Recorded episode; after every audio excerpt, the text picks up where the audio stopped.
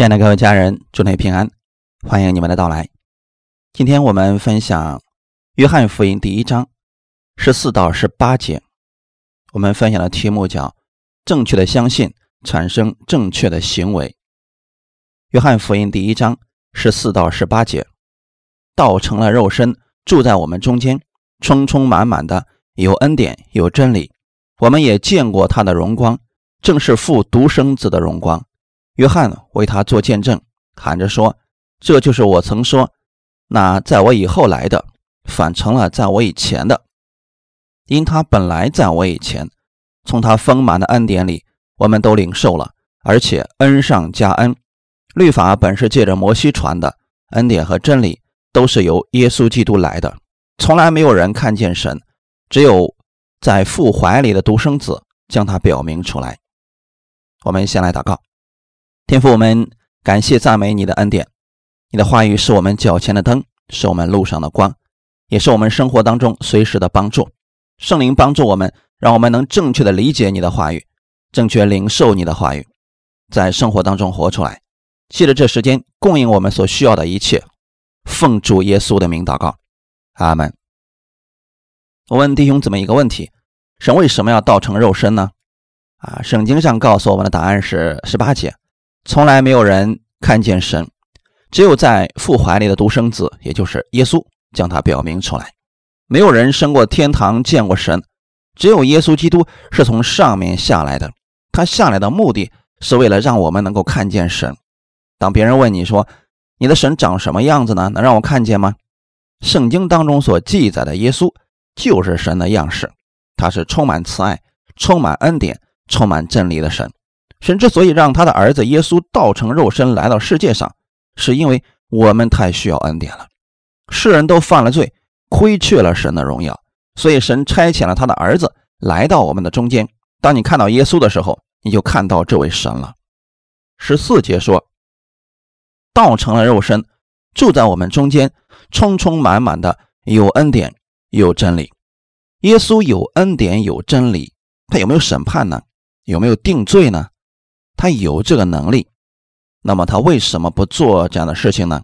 因为耶稣来了，不是要定世人的罪，乃是要叫世人因他得救。圣经上说，他住在我们中间的时候，他显出来的是满有恩典，满有真理。那些有疾病的，真心来寻找耶稣的时候，都从耶稣那儿领受了医治，因为他那里充充满满的有恩典，有真理。神要他的儿子耶稣基督在这个世界上得着荣耀，恩典是给什么样的人的呢？给那些不应得的、不配得的。神把耶稣当作礼物赐给了世人，是每一个相信的人都能得着。阿门。这就是我们通常所说的福音，并且很多人已经接受福音，都在讲述着耶稣基督的恩典和真理。然而，魔鬼不愿意让人得着神的恩典。魔鬼的工作是什么呢？约翰福音第十章第十节说：“魔鬼来了，是要偷窃。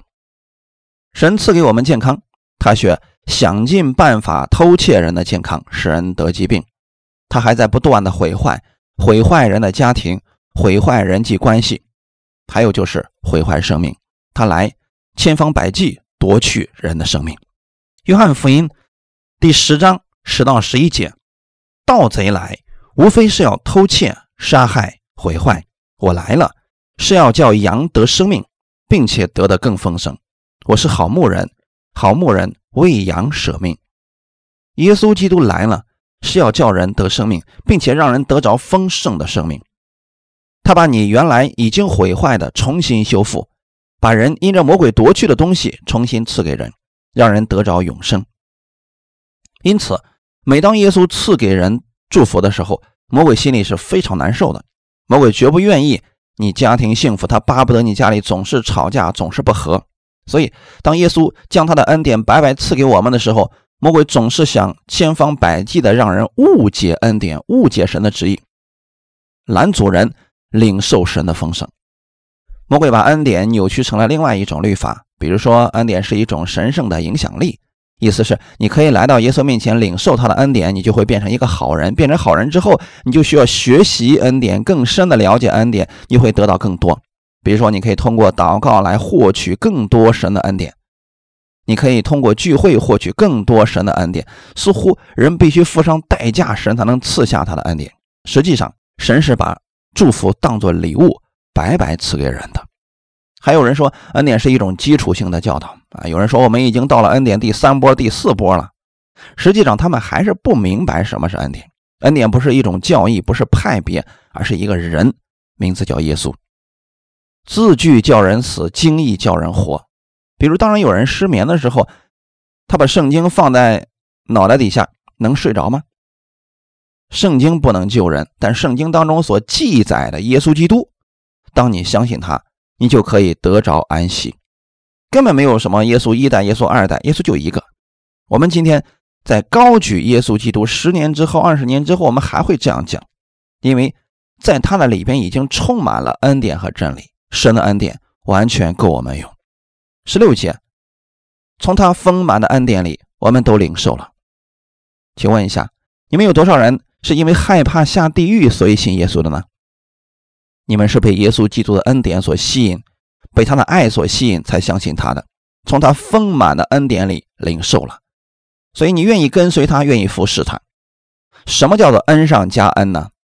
希伯来文“耶和华”是由四个希伯来字母组成的，第一个就是伸开的手，第二个字母是恩典，第三个字母是钩子，第四个字母是恩典。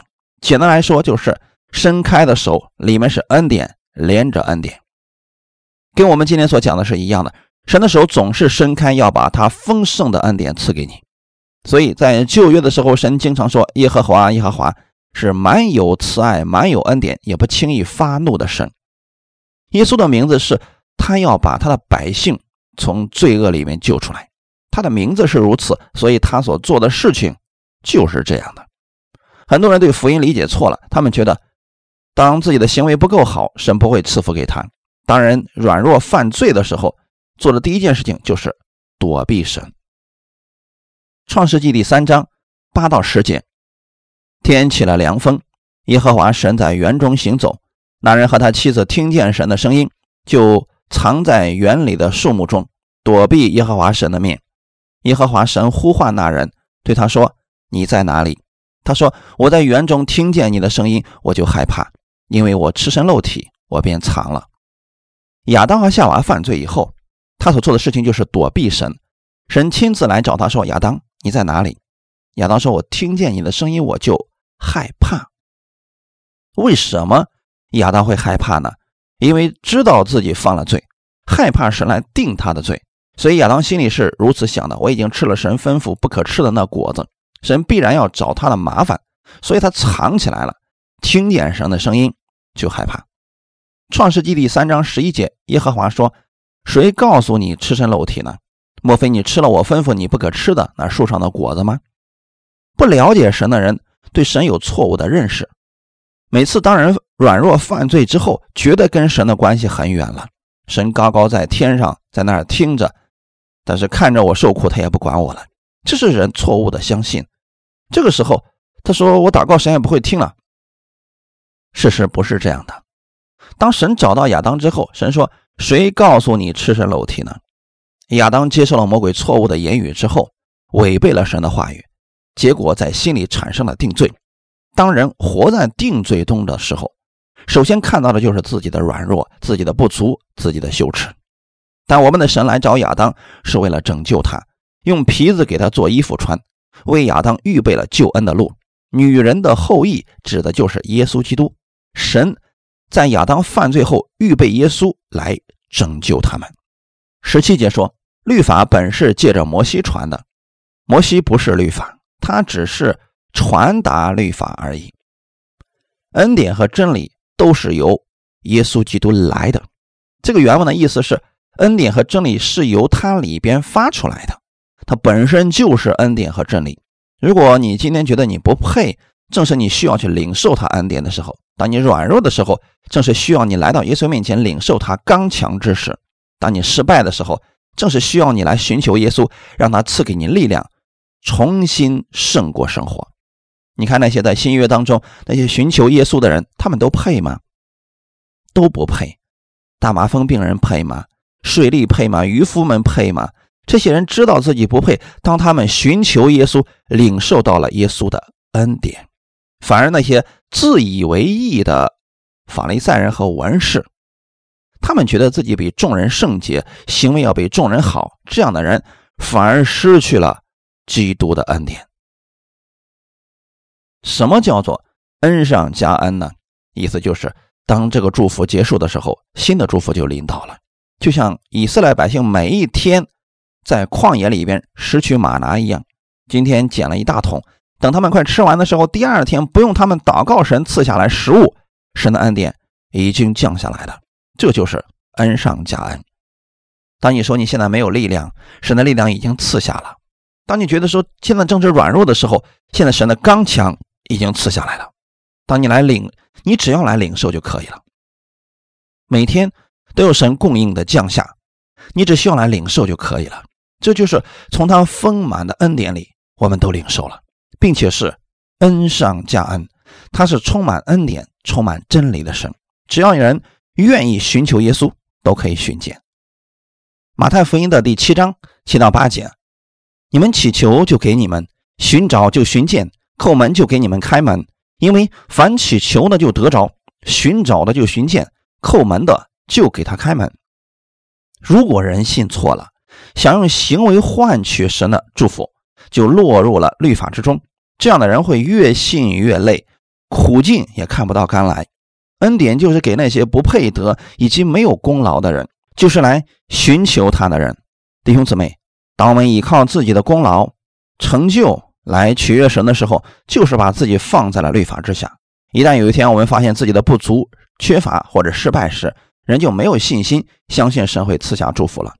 罗马书第四章四到八节，做工的得工价不算恩典，乃是该得的；唯有不做工的，只信称罪人为义的神，他的信就算为义。正如大卫称那在行为以外蒙神算为义的人是有福的。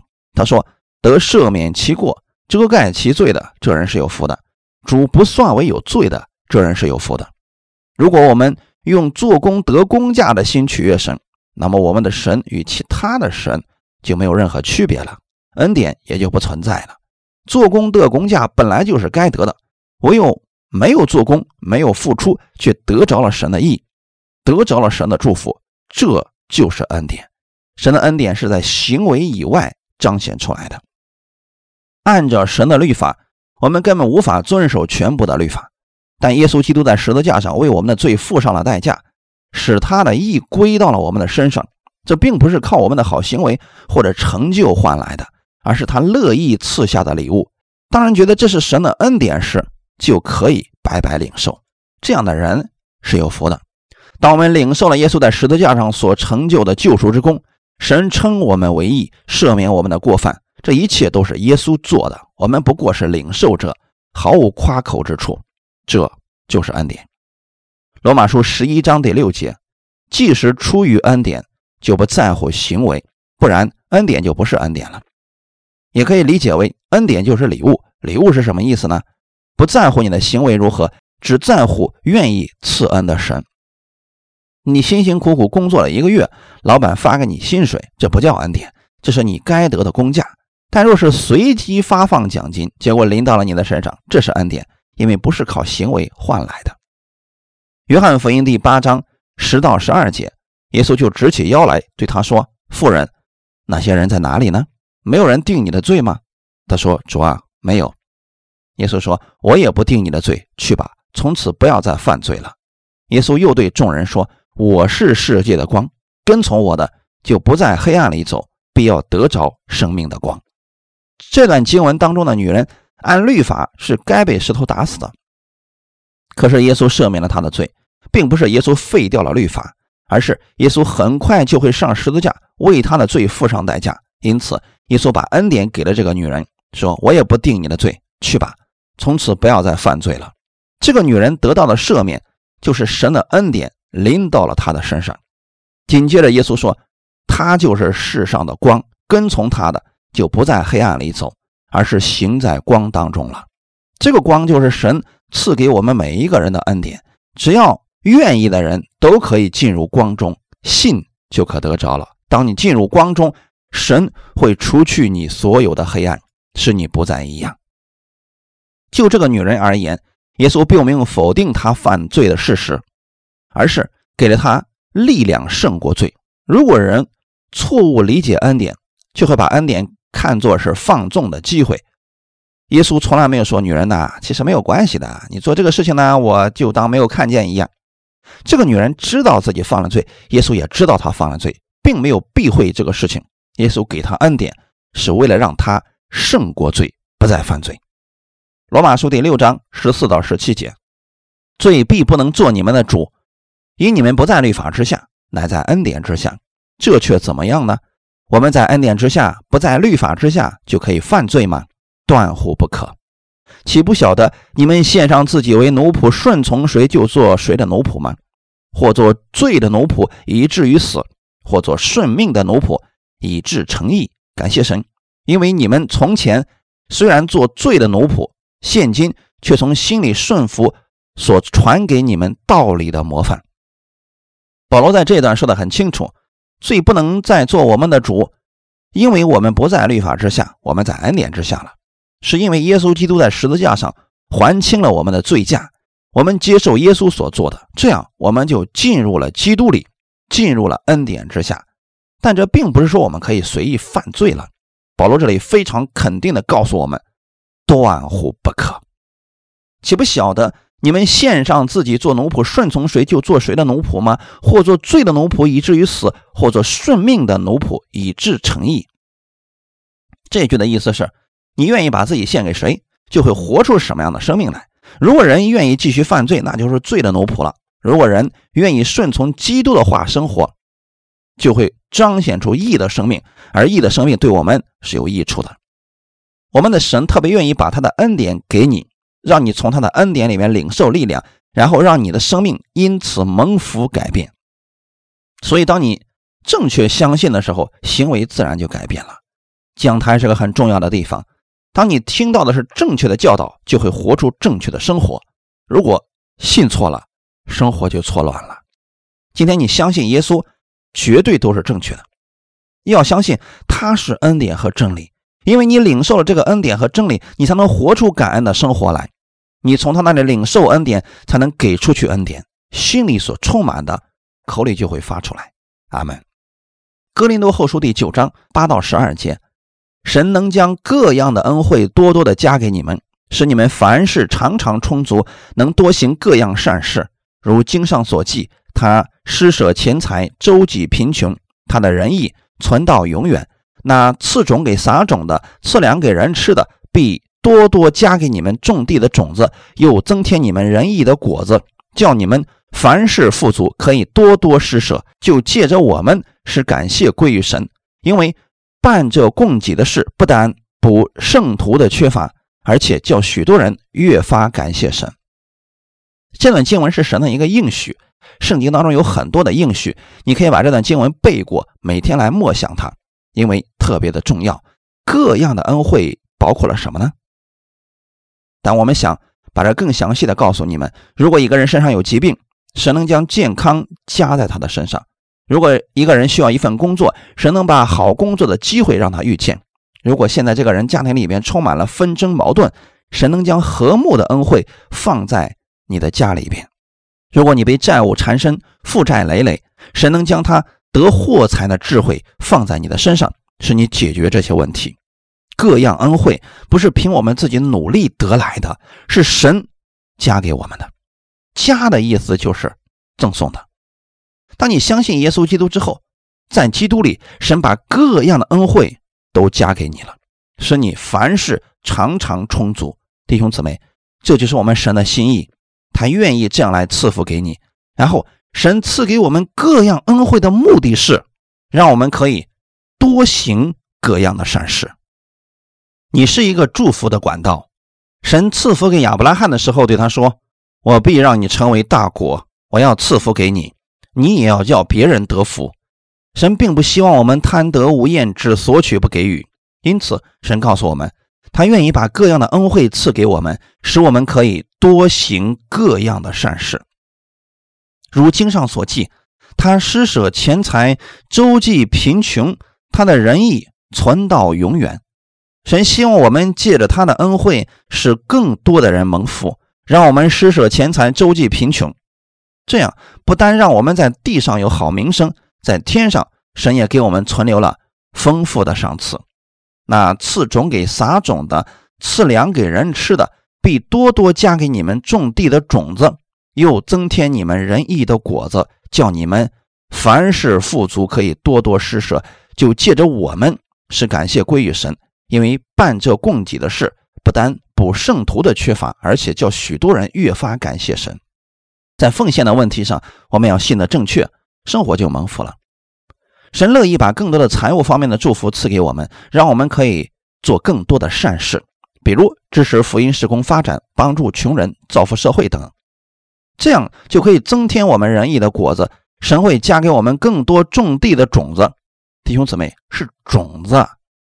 种子是会继续结果，三十倍、六十倍、一百倍。那么家人们如果愿意，就从小事开始做起，从微小的奉献做起，你必会在经济方面看到神丰盛的供应。这样不但可以补圣徒的缺乏，而且呢，还会让人看到弟兄姊妹彼此相爱、彼此相助，让缺乏的人看到神实实在在的恩典，从此感谢神。路加福音第五章十二到十三节，有一回。耶稣在一个城里，有人满身长了大麻风，看见他就伏伏在地，求他说：“主若肯，必能叫我洁净了。”耶稣伸手摸他说：“我肯，你洁净了吧。”大麻风立刻就离了他的身。刚才我们读到说，神能将各样的恩惠多多加给你们，我们都相信的是前面这部分。我们的神是充满能力、充满荣耀、无所不能、无所不在、无所不知的神。很多人相信是这个，但很多人不能相信的是后面的这个部分。他不知道神是否愿意。很多人看到自己不配、行为不好、软弱，怎么可能神会医治呢？这个人的想法也是这样的，所以他说：“主若肯，必能叫我洁净了。”耶稣伸手摸他说：“我肯，你洁净了吧。”大麻风立刻离开了他的身。你要相信神。愿意医治你，愿意赐福给你，愿意在你的家庭当中充满和睦，这是我们神的心愿。那么有些人说了，我也祷告了，可是我没有得着医治，原因是什么呢？有人说，因为你的信心太小了。这个话语也对。我想问的是，怎么样才能够增加他的信心呢？耶稣也在传道的时候说，很多人，特别是针对他门徒的时候，好几次都说：“你们这不信的时代呀。”我到底该怎么样待你们呢？在平静风浪之后，他们很稀奇。耶稣说：“你们这小信的人呢？如果你有信心，你就可以做这样的事情或者做那样的事情。其实我们没有信心，但是怎么样才能有信心呢？”有人说：“使劲祷告吧。”祷告会不会让人有信心呢？有人说了：“多读经，这样会不会有信心呢？”其实很简单。你相信天父既然愿意把耶稣赐下来给你，难道医治这样的小事他不愿意吗？如果你相信耶稣愿意医治你，单单领受即可得着神的恩典，是白白所赐的。正确的信心来自于正确的相信。我们的信心是从听到来的，是从耶稣基督的话来的。你相信了耶稣是这样一位充满恩典和真理的神，你才能够产生信心的。有些人总是说。你要有充足的信心，你要有足够的信心。问题是，怎么样才能拥有这样的信心呢？他有了信心，自然会有信心的行为出来。在圣经里告诉我们，信就是所望之事的实底，是未见之事的确据。信心见证了未来要发生的事情。基督徒确实需要有信心的。怎么样才能得到这个信心呢？马可福音第九章二十到二十五节，他们就带了他来。他一见耶稣，鬼便叫他重重的抽风，倒在地上翻来覆去，口中流沫。耶稣问他父亲说：“他得这病有多少日子呢？”回答说：“从小的时候，鬼屡次把他扔在火里、水里，要灭他。你若能做什么，求你怜悯我们，帮助我们。”耶稣说：“你若能信，在信的人凡事都能。”孩子的父亲立时喊着说：“我信，但我信不足，求主帮助。”耶稣。看见众人都跑上来，就斥责那乌鬼说：“你这聋哑的鬼，我吩咐你从他里边出来，再不要进去。”门徒们无法赶出这个鬼，于是呢，这位父亲把孩子带到耶稣面前。耶稣询问了之后，对他说：“你如果能信，在信的人凡事都能。”孩子的父亲立时喊着说：“我信，但我信不足，求主帮助。”你的信心怎么来的呢？就在于你认识了多少耶稣基督。你们为什么每周都来听道呢？是因为你们为了更多的来认识耶稣基督。所以讲台是一个讲耶稣基督的地方，你多认识耶稣基督，你的信心就会多起来的。阿门。他就是信心的开始和结束。我们之所以没有信心，是因为我们对耶稣的认识太少了。当然，正确的认识耶稣，并且知道耶稣给我们的恩典是白白所赐的，无论何时人来寻求耶稣，他都不会拒绝我们。这样的话，信心就产生了，人就可以在生活当中更多的经历基督的美好。这个孩子的父亲说：“我信，但我信不足，求主帮助。”耶稣说：“你若能信，在信的人凡事都能。”其实那句话原文的意思就是说：“你若信我能为你成就万事，我就能够为你成就万事。”今天你相信耶稣能为你做一切事情吗？你如果能相信，这就是你的信心。有人相信说：“我只有通过医生的时候才能得医治。”这就是你的信心，这个信心没有对错之分，只有大小之分。正确的认识耶稣，信心就被释放出来了。今天上午我正在听诗歌的时候，神启示这么一句话说：有很多人一直在求信心，其实不应该这么求。然后神启示我一段话语：神在厨房已经预备好了饭菜，有一个人饿了，他跪在地上说：“主啊，求你不要让我再饿了。”他祷告一个小时，会不会饿呢？他进食一天，祷告会不会饿呢？还是会饿。神的意思是，直接去厨房吃吧，我都预备好了，领受即可。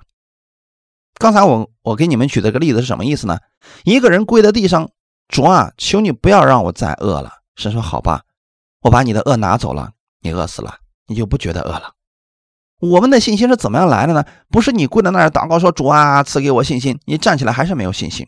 最好的方式去去吃。吃一些灵粮，你自然会有信心的。要解决饿的问题，去吃饭自然就饱了。这是一顿非常丰盛的大餐。你们现在正在吃邻里的粮食，所以你们会产生信心的。当你们有了这个信心之后，生活当中的行为就会改变了。以前你总是担心，总是忧虑，每次孩子出去上学，你都会担心，主啊，可千万别让他路上出点事儿啊！车这么多，人这么多，好让我担心呢。神任何时候都与他同在。你说奉主耶稣的名，天使会在前面给我孩子开路的，你就不那么担心了，因为这个忧虑、这个担心被拿走了。你知道神正在做事，这就是你的信心了。埋怨就会从你的嘴里边消失了。阿门。路加福音十五章里面讲了一个故事，是浪子的比喻。很多人都读过浪子的比喻。这个故事后半部分二十五节一直到三十二节的内容，就是说。小儿子把他父亲的家产挥霍完之后，他又回来了。他父亲接待了他，好像之前他所做的事情，父亲根本不在意一样。父亲抱着儿子，把他接回家，恢复了他之前的一切。父子两个人非常高兴的吃着大餐。就在这个时候啊，大儿子回来了。大儿子从田里回来之后，听见有奏乐跳舞的声音，就叫了一个仆人过来，说什么情况？家里怎么会有这么高兴的事情出现了？这个时候，有人告诉他说。你兄弟回来了，因为他无病无灾的回来，所以你父亲就把那个肥牛犊给宰了。这个时候啊，大儿子表现非常的生气。一个心里边没有恩典的人，就算看到好事，他也会嫉妒生气的。如果心里没有感恩、没有恩典的人，他看什么事情都是好像整个世界都对不起他。大儿子看到自己的兄弟回来了，就很生气，不肯进去跟他们一块吃饭。他父亲就出来劝他说。这后面这个部分啊是很重要的一个部分，他父亲对他说了一段话语，我们就知道他心里存的是什么了。路加福音十五章二十八到三十二节，大儿子却生气不肯进去，他父亲就出来劝他。他对父亲说：“我服侍你这么多年，从来没有违背过你的命，你并没有给我一只山羊羔，叫我和朋友一同快乐。但你这个儿子和娼妓吞尽了你的产业，他一来。”你倒为他宰了肥牛犊。父亲对他说：“儿啊，你常和我同在，我一切所有的都是你的，只是你这个兄弟是死而复活、失而又得的，所以我们理当欢喜快乐。我服侍你这么多年，弟兄姊妹，他跟父亲的关系是不是很糟糕呢？他觉得他在服侍他的父亲，他觉得他是在为他父亲打工，服侍这么多年，一直在做事，而且是不乐意的付出，从来没有违背过你的命。大儿子一直用律法的心在做工，可能他觉得做工没得着工价，所以心生抱怨。你并没有给我一只山羊羔。叫我和朋友一同快乐，他觉得他父亲对他不公平，付出了这么多，从来没有得到过回报。我们信的是同一位神，有的基督徒每天可以活在感恩当中，有的基督徒每天还是活在埋怨当中。问题是，我们心里边对神的认识不一样。这个大儿子觉得自己的父亲是一个非常苛刻、非常小气、非常吝啬的父亲，所以他的心里边充满了埋怨，他连自己的兄弟都不认了。但你这个儿子和娼妓吞尽了你的产业，他一来，你倒为他宰了肥牛犊。这段经文读了很多遍。上周的时候啊，啊，神给了一个新的看见，就是这个大儿子真的非常在意这些吃的，可能他想吃很久了，每次从那儿经过，一看到山羊都肥成这个样子了，想吃啊，不敢吃，不敢违背父亲的命令，因为他对父亲有惧怕。对父亲的认识是错误的。那个不争气的弟弟回来了，把他该吃的那个竟然给吃了，所以他非常的生气。我以前分享过这么一个见证：姊妹两个都信主了，姐姐信的早，比较虔诚，每周都去教会里面聚会。这个妹妹呢，刚信没多久，信了之后还不常去教会。但妹妹无论祷告什么，神都给她成就；反而这个姐姐祷告什么，神都没有给她成就。有一天，姐姐就生气了，说：“凭什么？”神都听她的祷告，那本来是给我的，为什么给她了？你们能理解这个意思吗？他把我们的神想的实在是太小气了，总是说神本来只有这么一个祝福，结果给了他妹妹，自己就没了。但我们的神不是这样的，神能将各样的恩惠都加给你们的。因为这个大儿子对父亲认识错了，所以他的生活当中常常处在苦读当中，在埋怨当中。他的行为也是糟糕的，他不愿意跟父亲一块吃饭，与父亲之间相隔甚远。此时此刻，你们可以想一下，小儿子在里面的心情是如何的呢？是不是感恩的呢？我惹惹了这么大的祸，我的父亲没有怪罪我，还给我戴上了戒指，穿上了鞋，恢复了我的身份。请问，他会不会再次离家出走呢？很简单的，他的行为一定会改变的。这。就是恩典的力量。一开始，这个大儿子不觉得自己跟父亲是父子关系，觉得是一个雇工的关系。但是父亲马上说：“儿啊，给了他一个正确的提醒，意思是，你不是在服侍我，你是我儿子。即便你没有服侍我，你还是我的儿子，跟你的行为没有关系。你的弟弟虽然行为很糟糕，他也是我的儿子。今天在教会当中，我要提醒你们。”不管今天你们的行为如何，你们是神的儿女。就算你软弱了、犯罪了，回家之后，你仍然是你父亲的儿子。这就是你。当你来到神面前的时候，他仍然认你这个儿女的，仍然听你的祷告，依然爱你。你常和我同在，这是圣经当中我所认识的最大的祝福。旧约那么多人一直梦寐以求的是神与他们同在，但是圣灵做完工以后，从这个人身上就离开了。今天新约之下，圣灵住在你的里边，无论你往哪里去，他都与你同在。当你知道这位神与你同在的时候，你还有什么可惧怕的呢？那些问题，神与你同在，他能解决这个问题的。所以，无论你现在是疾病问题、经济问题、家庭问题、工作问题，神在你身边，一定能给你方法解决的。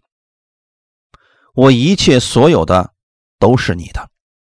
开始，这个大儿子就认为这一切都是我父亲的，我只是一个打工的，所以勤勤恳恳的在地里干活，想吃一只山羊羔，他竟然都不给我。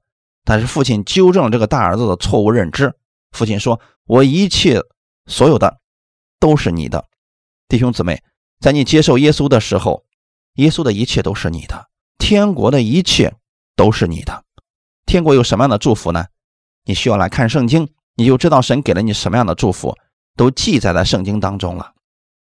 今天你读经是为了找出其中的耶稣，找出神要给我们的恩典和真理，人就愿意去读了。今天我们来听到的过程当中，就是要借着听到，让你更深的来认识耶稣基督的恩典，所以人就被吸引而来了。不是我们来看某一个人而来的，是为了寻找耶稣基督，领受他的启示来的。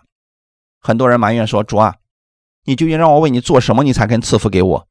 你究竟让我祷告多久，你才肯医治我？”因为他们都信错了，所以从他们的口里面常常是埋怨。